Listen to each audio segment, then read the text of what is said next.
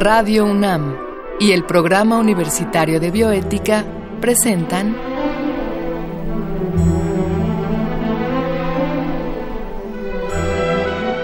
El Árbol de las Ideas.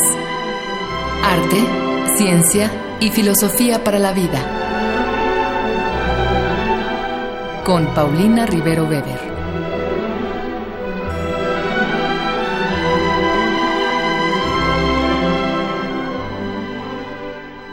Con mucho gusto saludamos a todos los radioescuchas. Yo soy Andrea Romaní, colaboro en el programa universitario de bioética y hoy tengo el gusto de conducir en sustitución de la doctora Paulina Rivero Weber, directora del programa.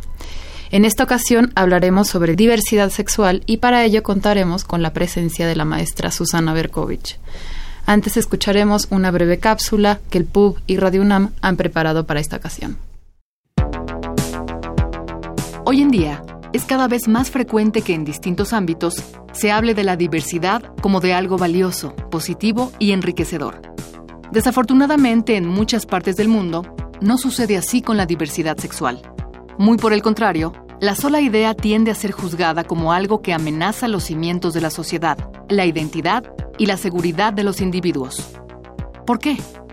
Para entender mejor esta dificultad de reconocer la existencia de la diversidad sexual, debemos profundizar en su significado. Por diversidad sexual se entienden todas las formas en que es posible asumir, expresar y vivir la sexualidad humana. Tres ejes pueden ayudarnos a comprenderla mejor. El sexo biológico, la identidad de género y la orientación sexual. El sexo biológico se refiere a los cromosomas, hormonas y genitales. La identidad de género depende del modo en que cada persona se asume a sí misma, en relación con todas las conductas y actitudes aprendidas socialmente. La orientación sexual, por último, está relacionada con la atracción afectiva y erótica que experimenta cada persona. A quienes se sienten atraídos por individuos del sexo opuesto se les considera heterosexuales. A quienes sienten atracción por los de su mismo sexo se les llama homosexuales. Y a quienes se sienten atraídos por ambos sexos se les denomina bisexuales. Sin embargo, también hay personas asexuales, es decir, que no sienten atracción por ningún sexo. En resumen, el sexo biológico tiene que ver con la pregunta ¿quién soy? La identidad de género con ¿cómo me siento? Y la orientación sexual con ¿quién me gusta? Estos tres ejes son el marco de partida para entender la diversidad sexual, que surge como resultado de todas las posibles combinaciones a cada uno de estos niveles. Así, a una persona cuyo sexo biológico coincide con el género que socialmente se espera de ella, se le denomina cisexual. Pero también puede ocurrir que el sexo biológico de alguien no coincida con su propia identidad sexual. Hablaríamos entonces de una persona transgénero. Además, si dicha persona decidiera libremente que se le practicara una reasignación de sexo, ya sea mediante cirugía o tratamiento hormonal, se convertiría en una persona transexual. Otro caso es el de las personas a las que les gusta adoptar la apariencia del sexo opuesto, por lo que se les denomina travestis. Finalmente, hay un grupo muy variado de personas que presentan ambigüedad sexual al nacer y se les conoce como intersexuales. En la actualidad, se oye hablar cada vez más del reconocimiento y respeto a la diversidad sexual y de género. Esto es algo que se ve reflejado, por ejemplo, en la evolución de las conocidas siglas LGBTTI. Al inicio, estas comprendían únicamente las letras LGB, lesbianas, gays y bisexuales.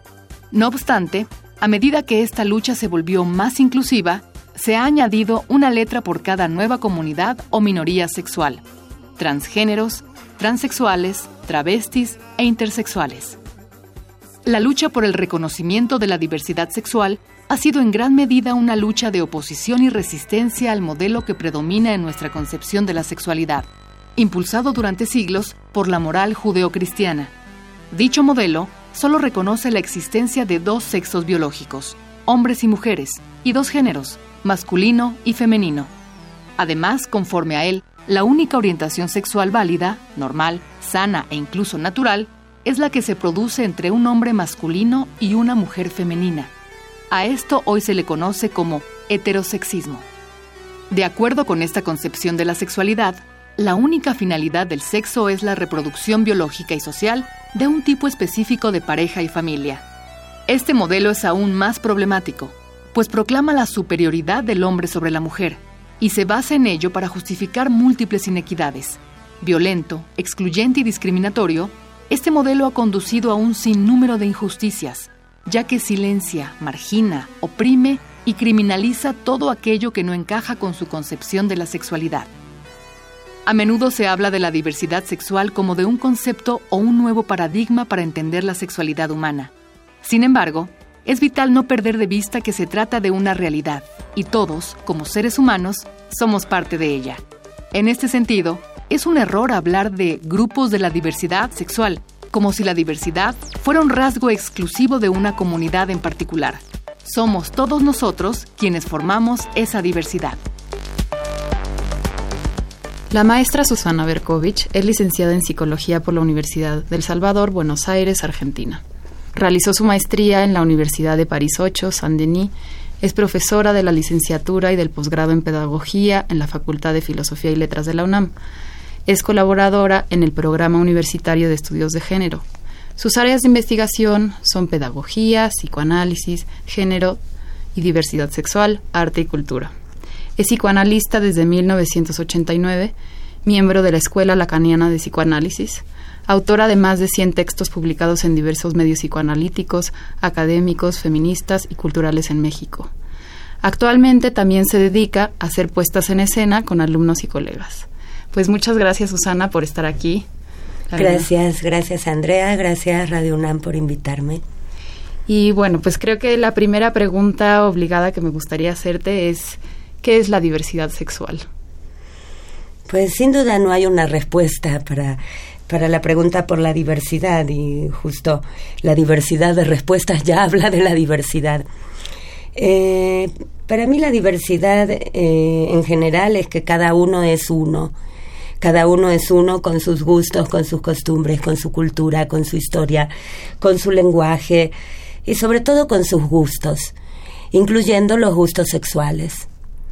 Entonces, eh, eh, hay allí... Em, yo siempre recuerdo en una conferencia que daba el activista eh, queer, Foucaultiano, helenista, David Halperin, eh, le hablaba a un público psicoanalítico hace como 10 años y golpeaba furioso el escritorio y gritaba, cada uno tiene una relación con el sexo, ¿por qué les cuesta entender algo que es tan evidente? Y comparto tanto eso con él.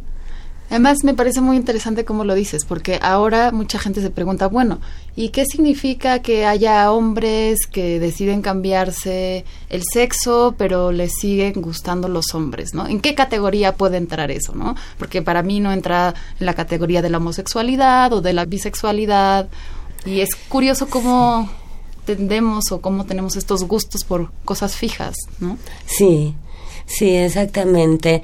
Hay un gusto y casi una fiebre por categorizar, clasificar, diagnosticar, psicopatologizar.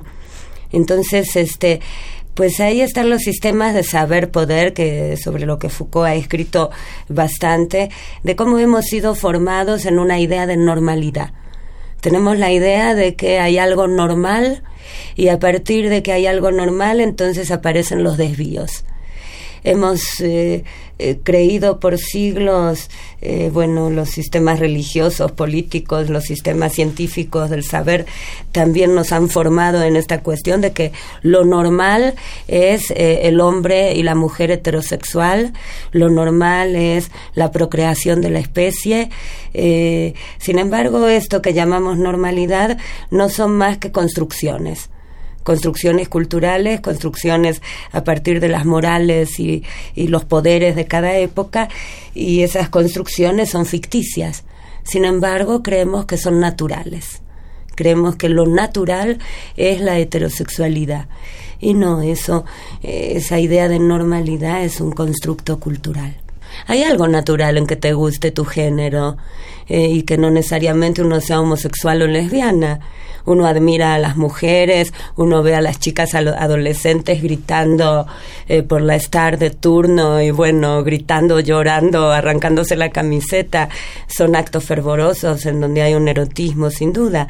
en toda relación de idealización, de amor, eh, de amistad, como digamos la amistad está atravesada también por el eros, ¿sí? Eh, somos versátiles, somos cambiantes, eh, los gustos también cambian, así como como los gustos por la comida, los gustos por los colores, los gustos por los cuerpos y por las sensaciones, la diversidad de los placeres. Somos seres móviles. Sin embargo, bueno, tenemos esta idea de que lo normal es heterosexualidad. Hasta Freud en 1905 criticaba esta cuestión. Él en, en, tres ensayos para una teoría sexual infantil, en el cuerpo del texto está este, hablando de la homosexualidad y de pronto pone un pie de página que dice, no creamos que la heterosexualidad es natural, también es una construcción y requiere ser estudiada. Entonces ya Freud en 1905 era todo un vanguardista. Nadie en esa época pensaba que la heterosexualidad era una construcción igual que la homosexualidad y que requiere igualmente ser estudiada. Sí, y justamente a, a eso me refería hace rato que te decía, en esta obsesión que tenemos de categorizar, ¿no? Así como Linneo categorizaba el, tamaño de las plantas y las hojas, este, de pensar, ah, bueno, la homosexualidad entonces implica que te guste el mismo género y nada más. Y parece que aterra que pueda haber otros gustos dentro de eso, ¿no?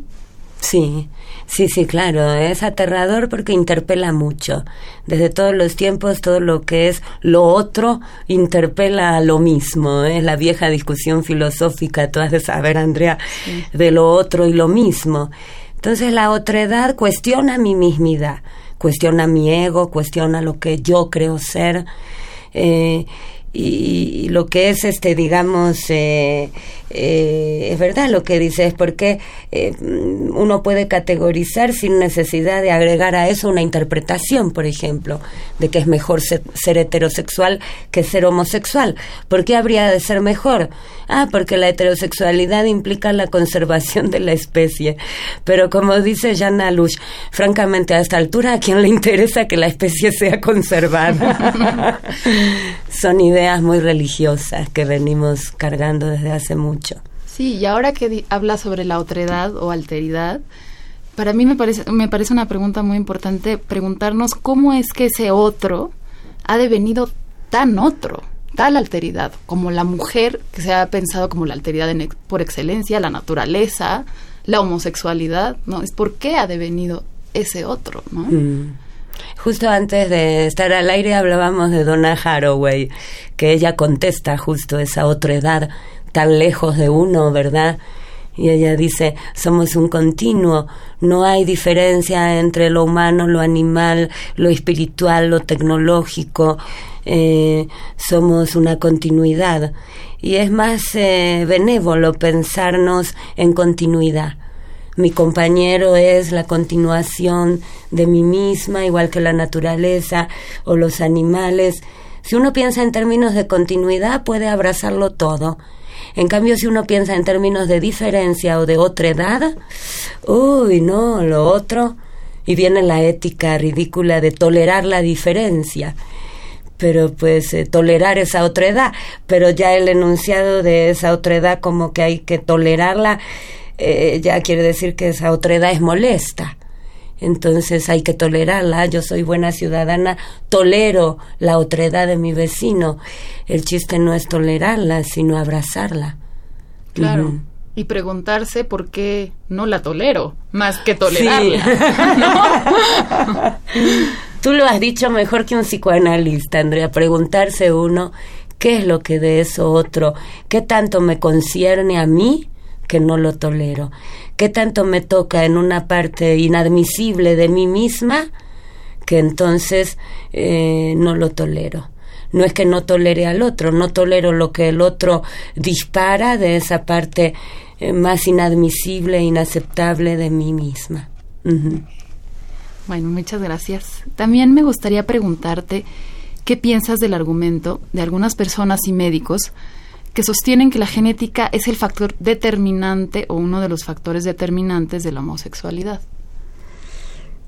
Pues eh, no, esto me hace acordar cuando este hace años, en los años 80, eh, salió un artículo en el, en el New York Times de que habían encontrado el gen de la homosexualidad en el hipotálamo y al día siguiente eh, abren en San Francisco un bar gay este llamado el hipotálamo, eh, un poco como burlándose y parodiando este descubrimiento científico, el gen de la homosexualidad.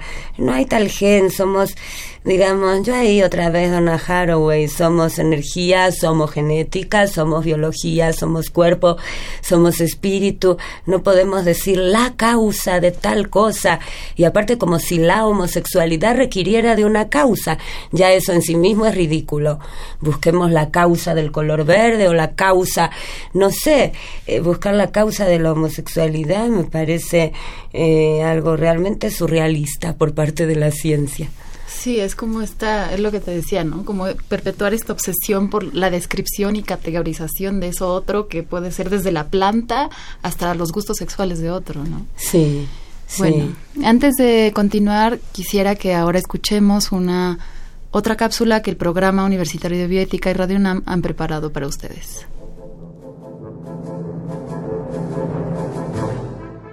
¿Sabías que en el sureste de México existe desde tiempos prehispánicos un caso excepcional de reconocimiento y respeto a la diversidad sexual y de género? Se trata de las llamadas mushes, en la región del Istmo de Tehuantepec, concretamente en el municipio de Juchitán, Oaxaca. Las mushes son varones biológicos que con el paso de los años desarrollan actitudes o desempeñan roles atribuidos comúnmente al género femenino. Algunos usan ropa de mujer, se encargan de labores domésticas e incluso se relacionan afectiva y eróticamente con hombres heterosexuales. Sin embargo, a diferencia de lo que ocurre en otras partes del país o en otras culturas, las mushes gozan de gran aceptación e integración social. Este es un caso sui generis que ha cobrado relevancia desde los años 90 gracias al trabajo de investigadoras como Marinela Miano. Entre antropólogos e historiadores se discute mucho el origen del término mushi, pero se cree que es una adaptación al zapoteco en el siglo XVI de la palabra mujer. De cualquier modo, ser mushe es ante todo una forma de estar en el mundo, previa a las categorías modernas y occidentales como homosexual, bisexual o trans. Se puede ser mushe de muchas formas. Algunas se asumen completamente como mujer y adoptan nombres femeninos. Hay mushes que se casan con mujeres y tienen hijos, además de tener un amante reconocido. Y existen también mushes que no se conciben a sí mismas ni como hombres ni como mujeres, lo que ha llevado a hablar incluso de un tercer sexo.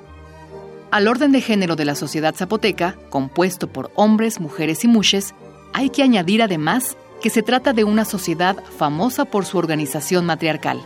En ella, las mujeres tienen un gran protagonismo social y económico, y muchas se han desempeñado con éxito e independencia en el comercio. La aceptación y el reconocimiento del que gozan las mushes en Juchitán se debe en parte a las actividades que tradicionalmente llevan a cabo en la organización de las fiestas comunitarias que se conocen como velas, dedicadas a los santos. Entre muchas cosas, las mushes se encargan de diseñar y bordar los coloridos trajes regionales y preparan los carros alegóricos para los desfiles entre otros adornos. Sin embargo, las mushes también han organizado su propia fiesta, mejor conocida como Vela de las auténticas intrépidas buscadoras del peligro. En ella, forman parte de la tradición un show travesti y la coronación de la reina de belleza. Esta celebración les ha dado fama internacional y se ha realizado periódicamente desde hace 42 años. Pese al reconocimiento y la integración social, las mushes no han escapado del todo de algunas formas de discriminación en sus propias familias y comunidades. Lo mismo ocurre cuando por alguna razón emigran a lugares como la Ciudad de México, donde existen otro tipo de peligros. Muchos de ellos están relacionados con la prostitución, pero otros provienen del clasismo y racismo que en ocasiones reciben incluso de los mismos grupos LGBTTI. Bueno, regresamos con la maestra Susana Berkovich y ahora me, gustaría preguntarte, Susana, que em, ¿La orientación sexual es algo que se puede haber influenciado por experiencias vividas? Yo creo que sí, otra vez somos, digamos, a lo largo de nuestra historia tenemos tantos encuentros, hace años te hubiera dicho, ah, el padre, la madre, la identificación con uno o con otro. Hoy para nada, después de eh, todo lo que uno aprende en la vida, en el consultorio y en los salones de clases, en la calle, eh, realmente uno no puede pensar así las cosas. Tenemos trayectos, encuentros afectivos, nos enamoramos desde niños, admiramos a alguien eh, o somos a veces violentados, que yo he notado que a veces sucede eh, una seducción muy temprana o una violentación sexual cuando todavía la persona no está en una edad para entender lo que eso significa, pero que sin embargo yo he notado en muchos casos puede haber placer sin saber por qué, porque el niño es muy niño y no sabe qué le pasa, pero hay sensación de placer. Todo tipo de experiencias nos marcan, todos nuestros trayectos este, y no nada más en la infancia.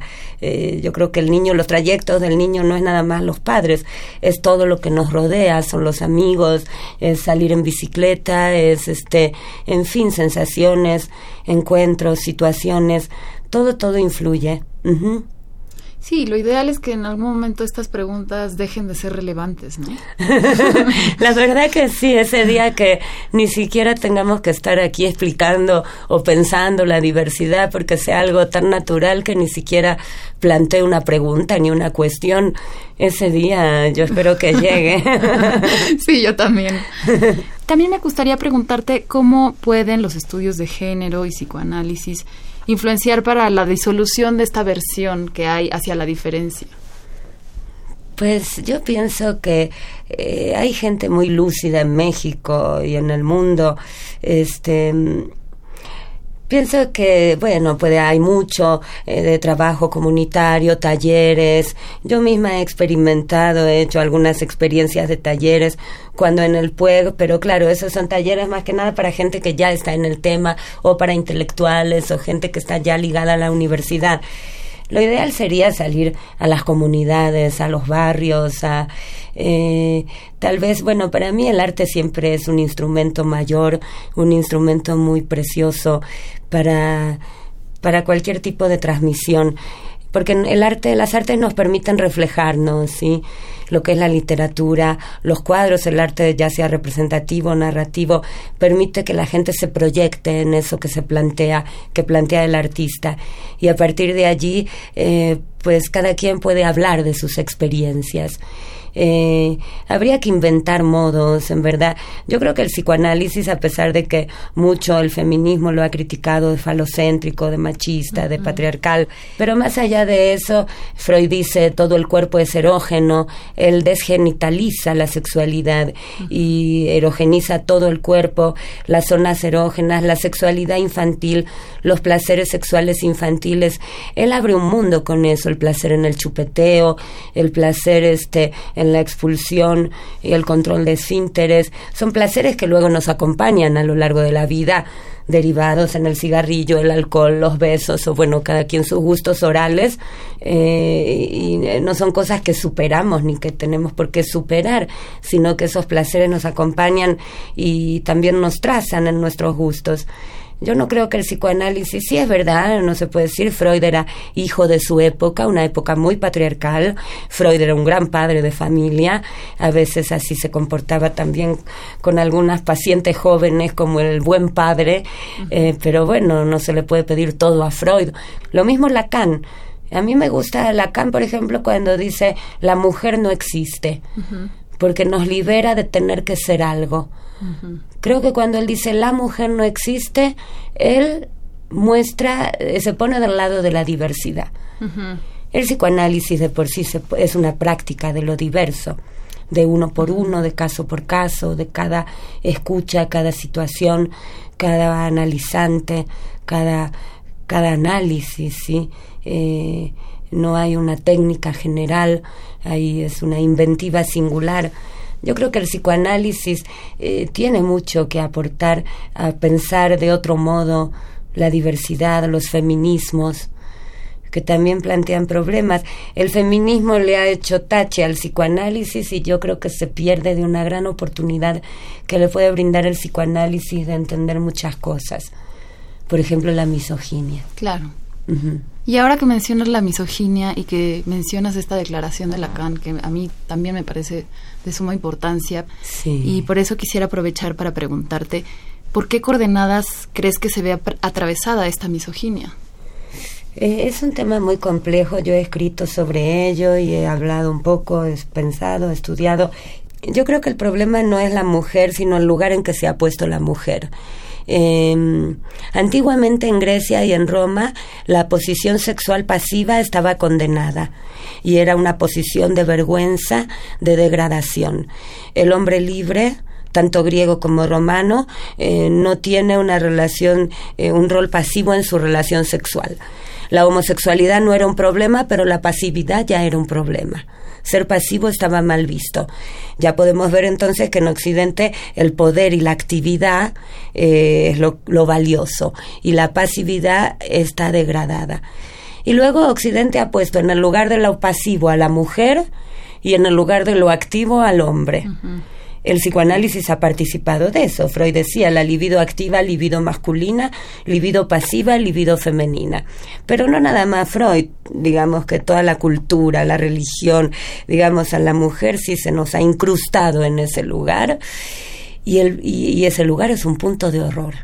La pasividad, quedó la mujer en el lugar de la castrada, de la pasiva, un punto opaco, un punto, la mujer misteriosa, la mujer enigmática, la vampiresa, la bitch, la perra, la puta, la loca. Uf, esos lugares son los que causan horror, ¿sí? Entonces tú podrías decir que esta aversión o este horror a la diferencia en tanto de género o de gustos sexuales tiene que ver con ese lugar de pasividad. Yo creo que sí. Ese, ese lugar de la pasividad es un lugar problemático.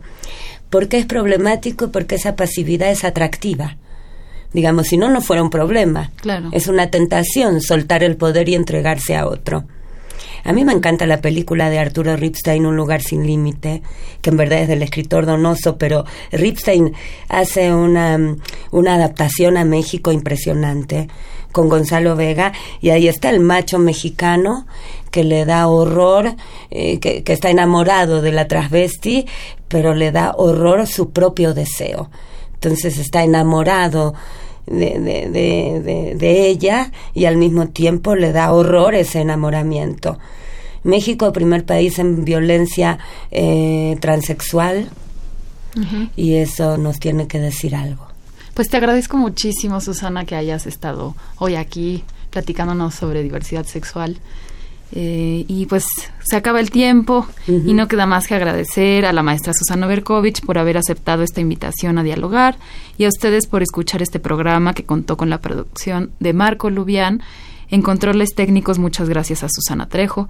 Escuchamos la voz de Gisela Ramírez en las cápsulas, cuyo guion contó con la adaptación de Andrea González a textos originales de Diego Francisco Dionisio Hernández.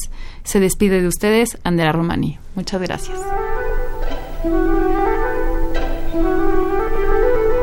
Radio UNAM y el Programa Universitario de Bioética presentaron